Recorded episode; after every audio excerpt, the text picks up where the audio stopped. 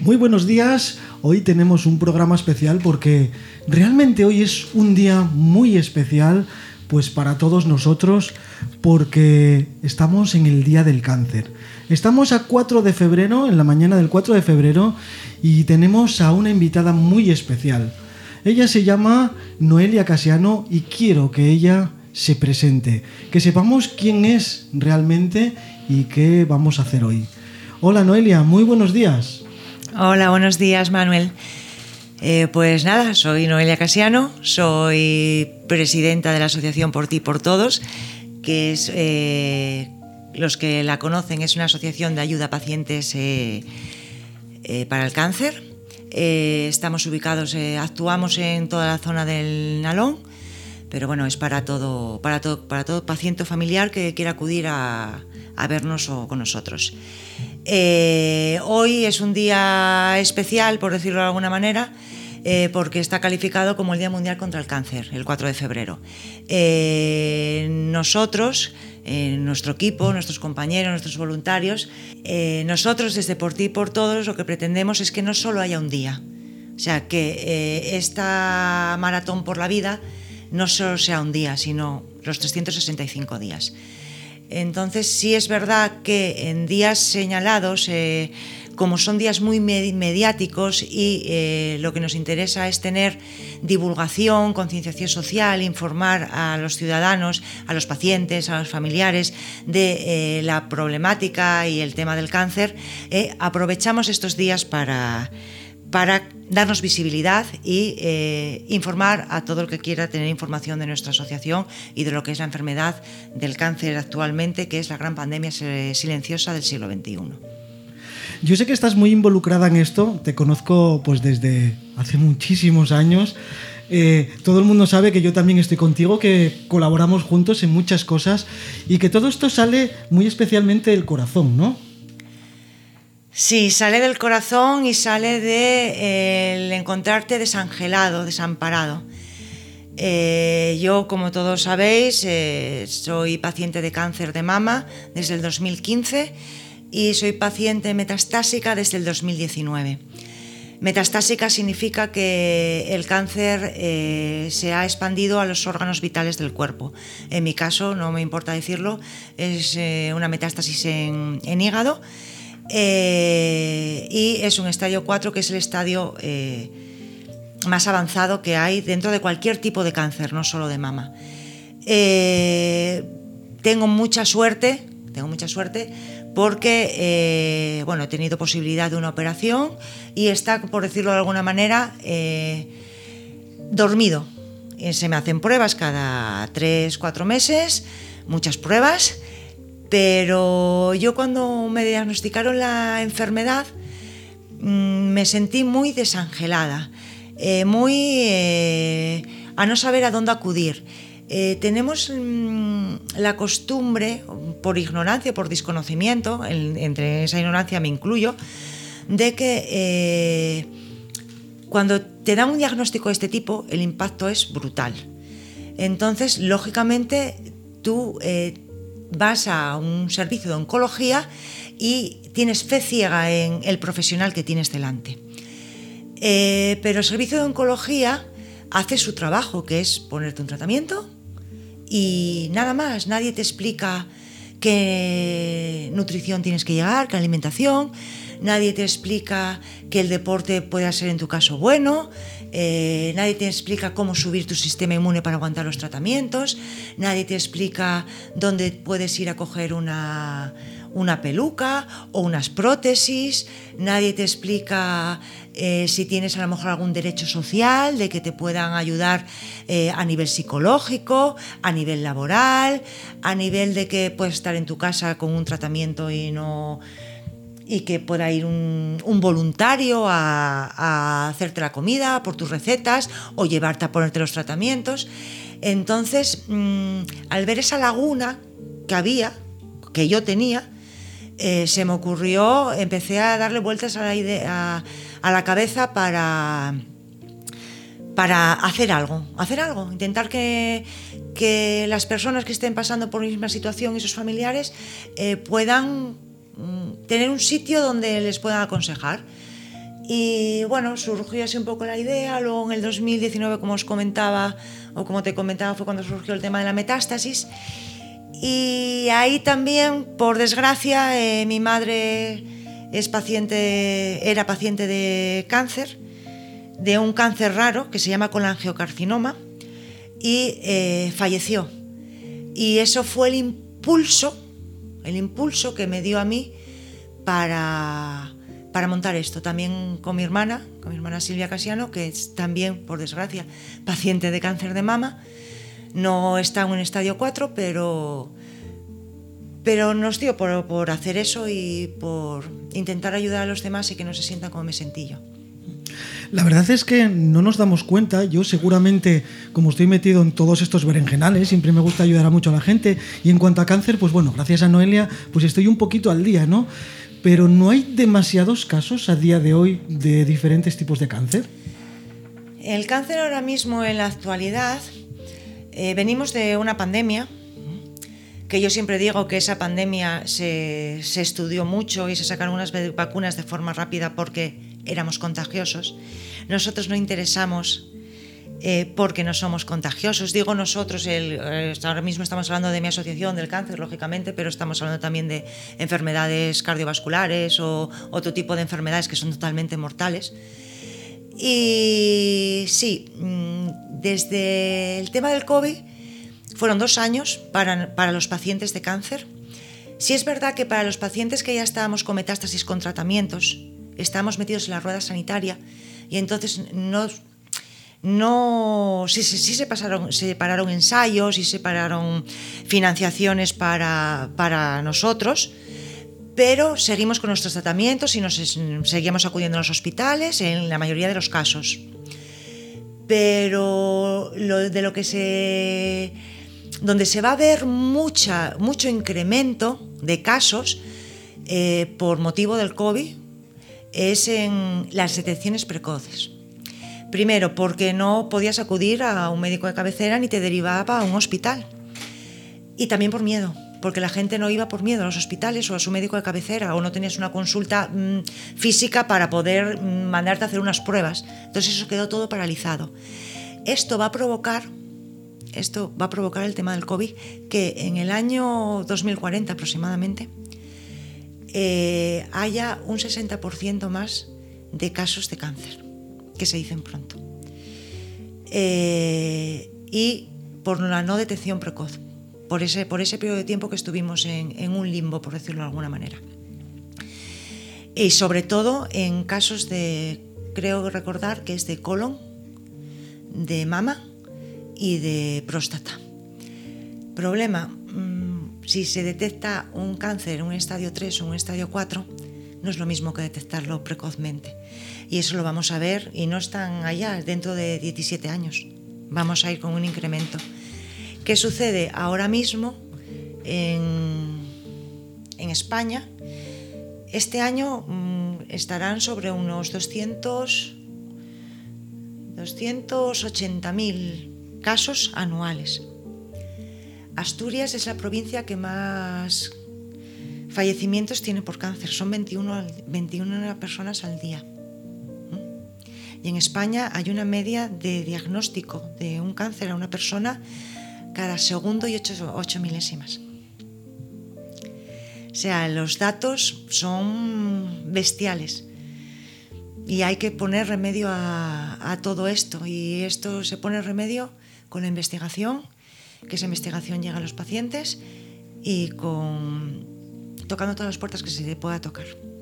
De ahí tu labor eh, diaria, porque yo puedo decir que diaria, porque aunque parezca que no, aunque haya un evento cada cierto tiempo, eh, esta labor es diaria y hay mucho trabajo que no se ve. Y de ahí que tú quieras que el dinero que recaudas vaya siempre o la mayoría a investigación. Uno de los objetivos de nuestra asociación, porque yo siempre digo que, bueno, eh, yo soy presidenta porque estoy, hay que por estatutos y por papeleo eh, tengo que tener presidenta, tesorera y, y secretaria, lógicamente. Pero bueno, nosotros la asociación somos un equipo y son, es una asociación hecha por amigos, mis amigos, mis conocidos y toda la gente que quiera colaborar. Entonces los objetivos de la asociación son, son dos claramente diferenciados. Eh, uno es el tema de ayuda en el día a día de los pacientes y otro es el tema de recaudación para investigación. Tristemente, para, para poder investigar es necesario el dinero. Y hay un dato, todavía lo leí ayer, del presidente de la Asociación de Cáncer Española, eh, que tenía una comparativa muy, muy buena, o bueno, a mí me hizo abrir un poco los ojos. Traía que en investigación al año, en España, se invierte 150 millones de euros. Y dices tú, uff, qué de dinero, qué de dinero. Y él lo comparaba y decía, claro, e, ese dinero, esos 150 millones de euros, es lo que cuesta 6 kilómetros de la B. Y hay que tener en cuenta que no se invierten en los mismos... Donde, donde hay que invertir, si ya sabemos que la detección precoz en ciertos cánceres ya está muy, muy, muy estudiada, pues vamos a invertir en los cánceres o los tumores que no están tan estudiados, que son mortales. Vamos a intentar eh, alargar la vida y la calidad de vida de esas, de esas personas. Y tampoco a cualquier precio. No vale poner tratamientos o mm, eso tampoco, yo por lo menos como paciente, yo no quiero vida a cualquier precio. Yo quiero calidad de vida. Entonces, eh, si es verdad que intentaremos recaudar todo el dinero gracias a todos los que nos siguen y, los, y demás, recaudar todo el dinero posible para investigación. Evidentemente el día a día de los pacientes es muy complicado. Cuando hablamos de cáncer todo el mundo piensa en muerte. Eh, sí que es verdad que hay muchas muertes. No, pero ahora mismo. Pero ahora mismo yo lo que veo en el día a día de los pacientes es sufrimiento y quizás por esa falta de cuidados eh, paliativos o bueno, no sé cómo llamarlos. Eh, el cáncer, como decía al comienzo, cuando uno se ha diagnosticado con cáncer, el cáncer no es solo un tratamiento oncológico. El cáncer es, un, es una suma de, de muchas disciplinas o de muchos eh, profesionales. Eh, pero eso no está al alcance de nosotros. Es lo que se llama al alcance de la seguridad pública, por la sanidad pública. Es lo que se llama medicina integrativa, que no es sustitutiva ni alternativa. O sea, eh, tú si te estás detectado un, si te detecta un cáncer, por ejemplo, a ti ahora, que esperemos que no, aunque de, aquí a 10 años va a haber uno de cada dos varones va a ser diagnosticado de cáncer y una de cada tres mujeres va a ser diagnosticado de cáncer. uno de cada dos estamos hablando de un 50%. Eso es. entonces vamos a imaginar que eres paciente y te acaban de diagnosticar un, tumor, del tipo que sea, en el estadio que sea.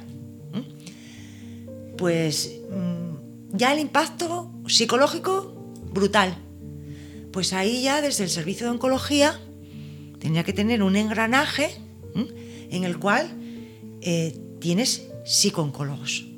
Entonces tienen que derivarte a un psicooncólogo que te pueda ayudar a gestionar esa, emoción, esa brutalidad.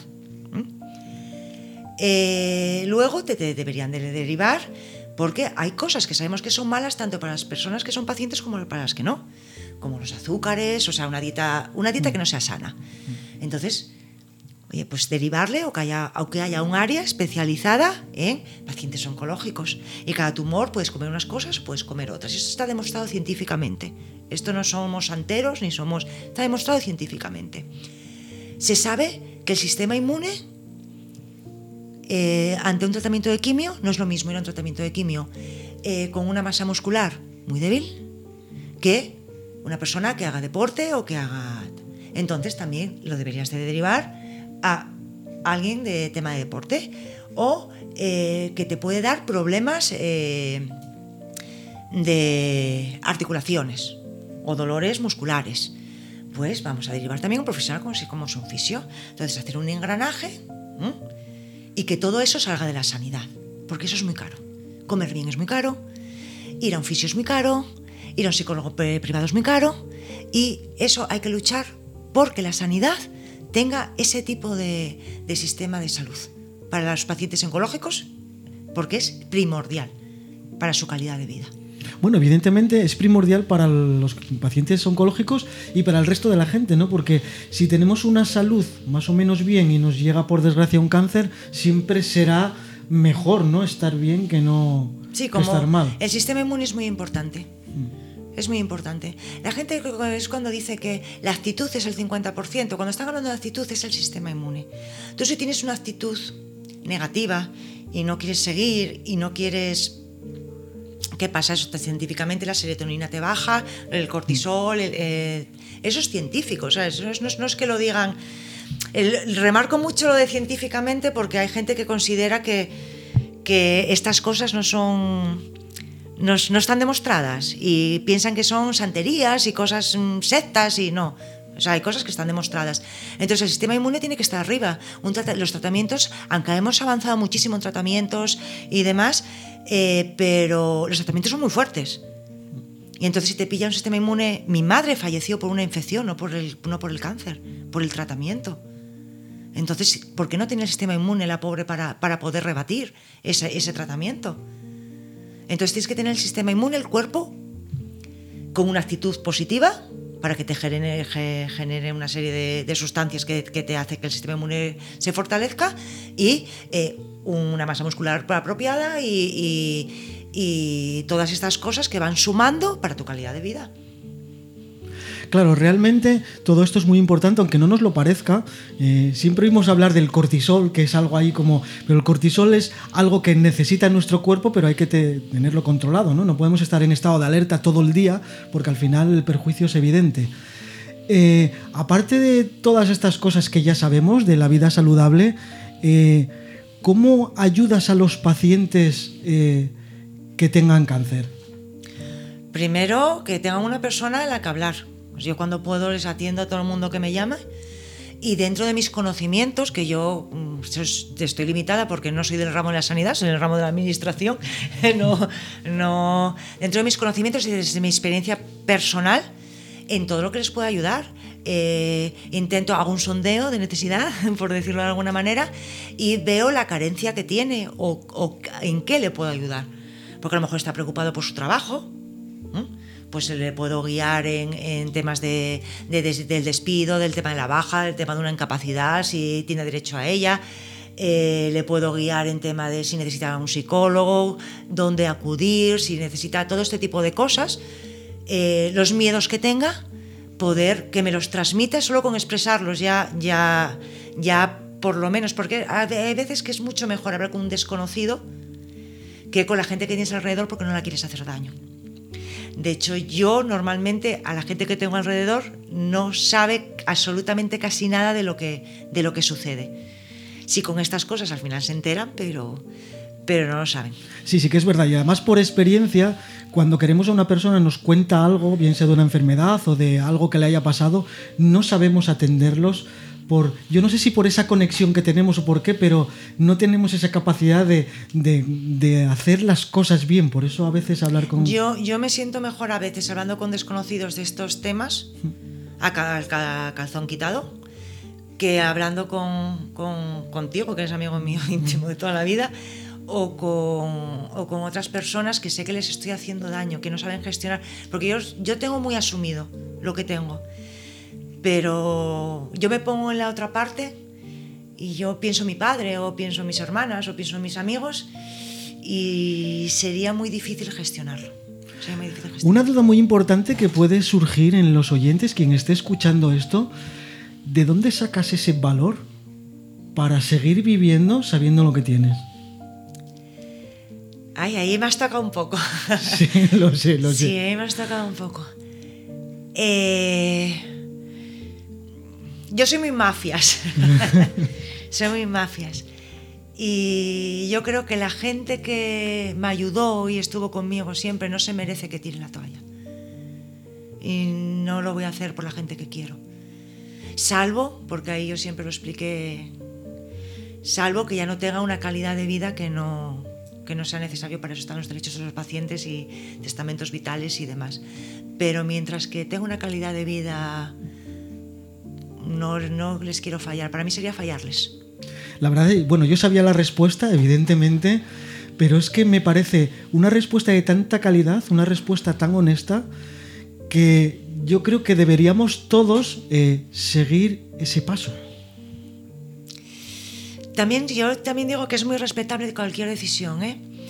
Yo tengo compañeras y hablo de compañeras porque soy de cáncer de mama metastásico, aunque también lo hay en nombres, eh, yo tengo compañeras que toman decisiones que a lo mejor yo no las tomaría en ese momento, pero las respeto todas. Si quieren estar aquí, que estén. Si no quieren estar aquí, que no estén, porque es muy complicado gestionar algo así. Entonces cada uno tiene sus circunstancias y sus cosas en su vida. Y es muy fácil criticar. Ay, mira qué cobarde, que mm. se abandonó. O eh, es que con esa actitud no vas a ningún sitio. hay que estar en los zapatos de los demás para... Sobre todo en unas circunstancias como estas, como para... O sea, es que yo creo que no te nadie se puede permitir ni siquiera opinar. Sí, yo mira, cuando alguien tiene un problema, yo nunca le digo no pasa nada, simplemente lloro con esa persona, porque a veces acompañar en el sufrimiento es... Estar eh, o en silencio. Exacto. Y yo tampoco lo veo como un sufrimiento, es algo que me tocó, que a mí me hizo, que a mí me hizo cambiar la cabeza, que es un típico, que te hace cambiar el chip. Yo vivo día a día, hay días que los tengo mejores, hay días que los tengo peores. Paso, hay días que, que bueno, lo sabes tú, que, que dices, quiero que me pare la cabeza, quiero que... y te pasan cosas muy drásticas por la cabeza. Pero para mí son, desde mi punto de vista, desde mi experiencia, son momentos.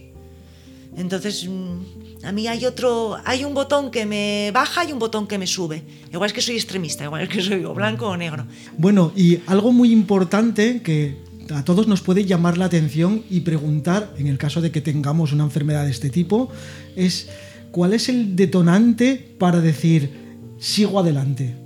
¿Qué, es lo que te pasa por la cabeza para decir, bueno, pues yo puedo? Bueno, sigo adelante hasta donde te dejan, ¿eh? Sigues adelante hasta donde te dejan. Me refiero a actitud, a, decir, bueno, ¿qué necesito hacer para decir, venga, hay que seguir adelante? Sigo adelante porque creo que puedo aportar a gente. Puedo, mm, aunque solo sea uno, ¿eh? Pero creo que se puede aportar eh, mucho en esta vida. Y sigo adelante, como te comentaba, por los míos. O sea, no por los míos y por. Y porque la vida. Mm, yo siempre digo que la vida. Eh, esa, la gente que está que busca la felicidad, esto es una opinión personal, ¿eh? constante, yo creo que no existe. Yo creo que la vida está hecha de momentos, de momentos felices. Entonces, sí es verdad que recibo muchas y paso muchos, muchas cosas y muchas calamidades, pero luego hay momentos felices que dices, por, por esto merece la pena la vida, por eso. La verdad es que se está haciendo una conversación muy amena, de verdad que me gusta muchísimo. No podemos hacer que dure mucho porque tampoco quiero que sea muy pesado, ¿no? Pero hay un tema eh, que nos queda muy importante y que a mí sí me gustaría saber un poco más, y es el tema de la investigación.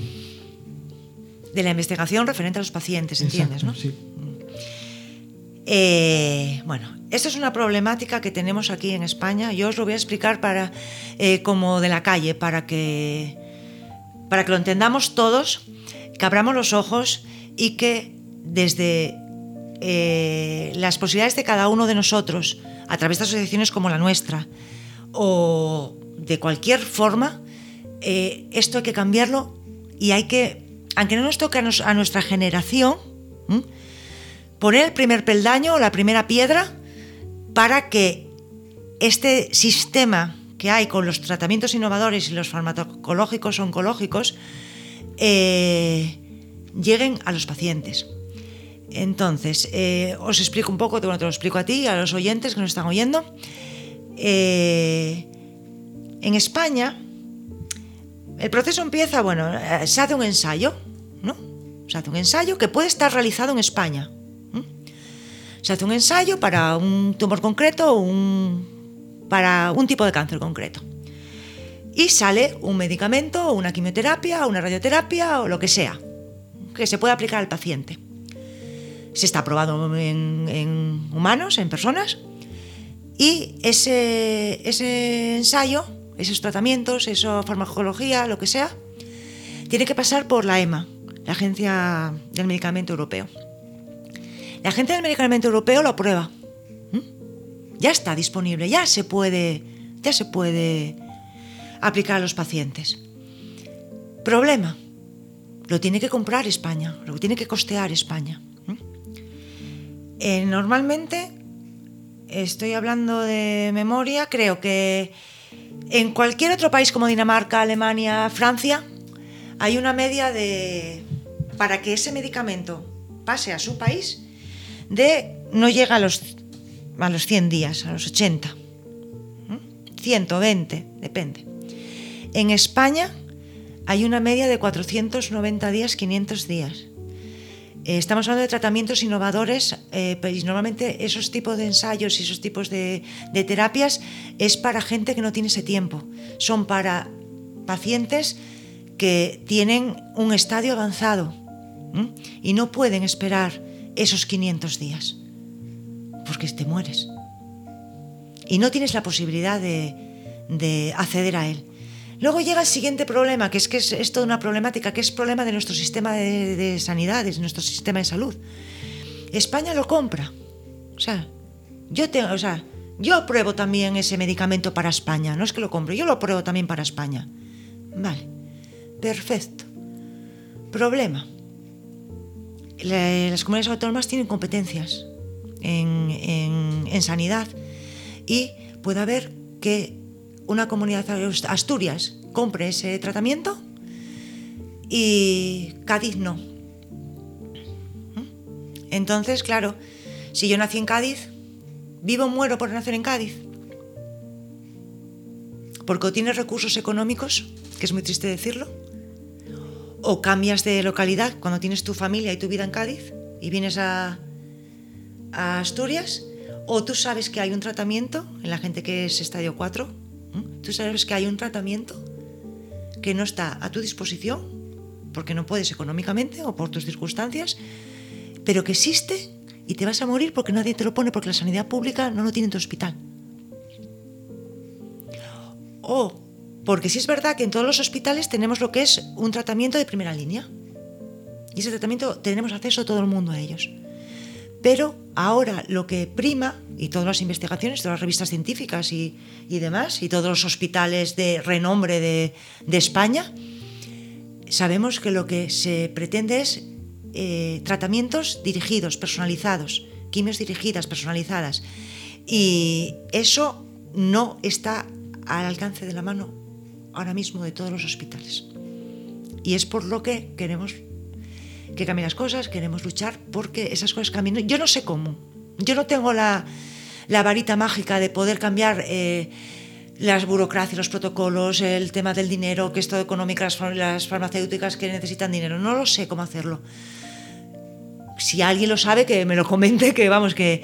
Pero hay que luchar por eso de alguna manera y hay que darle vueltas al tema y que se nos oiga y, y que las cosas cambien el primer paso es este, ¿no? Intentar divulgar un poco cómo funciona esto y bueno, pues que la gente sepa que... Dar información. Exacto. Entonces yo creo que esa es, es el primer paso para que luego pueda haber una solución. Porque voy a poner otro ejemplo. Eh, tú imagínate, yo misma como paciente con metástasis, ¿vale? Que mi metástasis despierte, por decirlo de alguna manera. Eh, a mí me despertó la metástasis, yo me voy aquí al hospital de Luca que es donde me tratan. Y por protocolo, me va a tocar, es, normalmente en, cáncer de mama metastásico hay cinco líneas de tratamiento, ¿vale? Entonces, ellos tienen la primera línea, la segunda línea, la tercera línea, la cuarta línea la quinta línea. Eh, y yo resulta que para mi tipo de tumor, mi estudio de tumor, mi todo de tumor, eh, la línea de tratamiento que a mí me va a salvar la vida es la quinta línea de tratamiento. Pero a mí, por protocolo, me van a poner la primera. Y para que me pongan la quinta, que es la que a mí me va a valer, tengo que pasar por cuatro más. Por lo tanto, cuando llega la quinta, estoy muerta. Eso no puede ser así. Esos protocolos no pueden ser así. Y la única posibilidad que me queda es ir a un hospital de otra provincia o de otra comunidad donde tenga mi línea de tratamiento, la que a mí me vale la primera. Esto hay que cambiarlo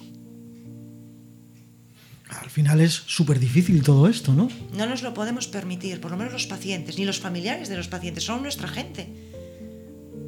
Y ahora sabiendo que para el 2040 aproximadamente va a haber tantísimos casos, Eh, Creo que publiqué el artículo, no sé si lo publiqué en, el- en la red, en, en las redes.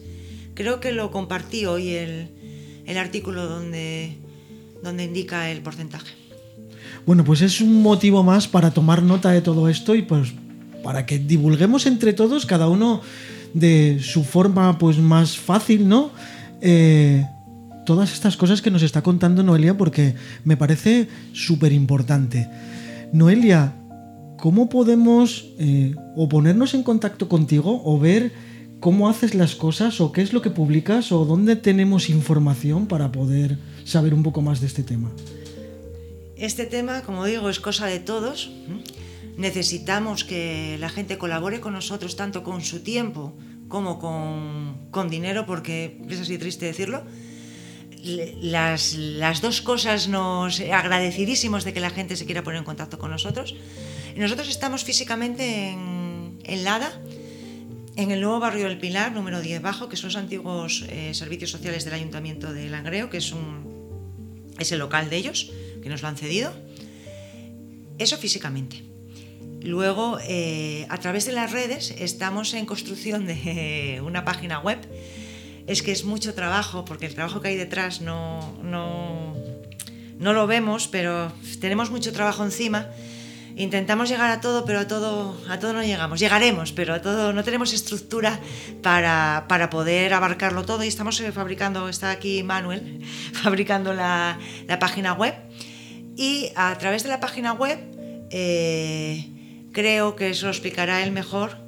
Eh, si me haces el favor, cómo funcionaría para poder acceder a nuestras redes sociales, porque yo ahí me pierdo un poco. Bueno, la página web es portiportodos.es, así tal cual suena. Y bueno, ahora mismo está en construcción, se, bueno, se están empezando a poner cosillas. A día de hoy supongo que veréis ya alguna de ellas. Y bueno, pues hay un enlace a todas las redes sociales que utiliza la asociación Por Ti Por Todos. Y bueno, pues es así de fácil, ¿no? Entrar en portiportodos.es, que lo puedes buscar en Google y aparece el primero.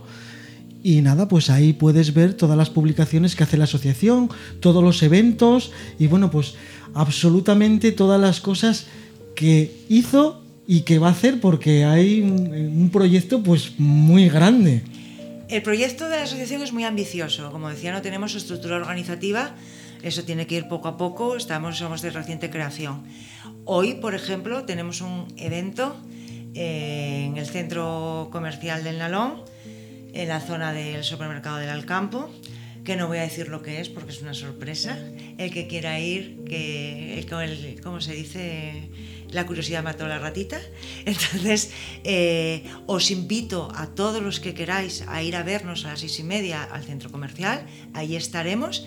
Estaremos también con nuestras publicidades y eh, poder coger todas vuestras dudas y todo lo que necesitéis para atenderos. Y ese es el proyecto que tenemos más inmediato. Pero bueno, la cabeza nunca para. A veces para por, porque te obliga, pero no por, porque queramos parar. Y va a haber cosas eh, recaudatorias. El evento de, el evento de hoy, eh, nuestra, nuestra única pretensión es que se nos oiga, divulgación, conciencia socia- social y eh, información a quien quiera conocer y que no quiera tapar el sol con un dedo. Y no quiero ser derrotista, porque parece que, soy derrotista. Soy de las que piensa que ha habido muchísimos avances desde hace 40 años a las últimas décadas. Eh, los tratamientos eh, son totalmente más avanzados, distintos, pero que se haya avanzado no significa que no haya mucho camino que recorrer. Y esto hay que mejorar porque está en juego la vida de las personas. Y yo siempre lo digo, aunque haya mucha gente que no le guste, yo no soy una muerte asumible y mi gente no es una muerte asumible. Y si se puede evitar y tenemos los instrumentos, vamos a aplicar los instrumentos y que los, los tratamientos lleguen a los pacientes. Bueno, pues yo desde aquí recomiendo que esta tarde a las seis y media vayamos todos al campo El Nalón y yo os prometo de verdad, sabiendo lo que hay, que va a ser muy divertido. Vais a conocer la asociación, vais a ver gente muy agradable, vamos a disfrutar todos mucho de lo que van a hacer porque es algo que, bueno, aparte de estar de moda, eh, se va a repartir mucho cariño, se va a repartir eh, muchísima diversión y os vais a quedar con ganas de seguir eh, yendo a todos esos eventos que organiza Noelia con su equipo. O bueno, mejor dicho, Noé, que yo sé que no le gusta Noelia. Sí, ya lo iba a decir, pero dejémoslo, como estoy en la radio no le voy a decir nada. Sí, Noé con su equipo y os gustará seguro. El sábado vamos a poner una nota de color en las vidas de la gente que lo vaya que vaya a acudir a, esa quedada, a esa concentración que tenemos.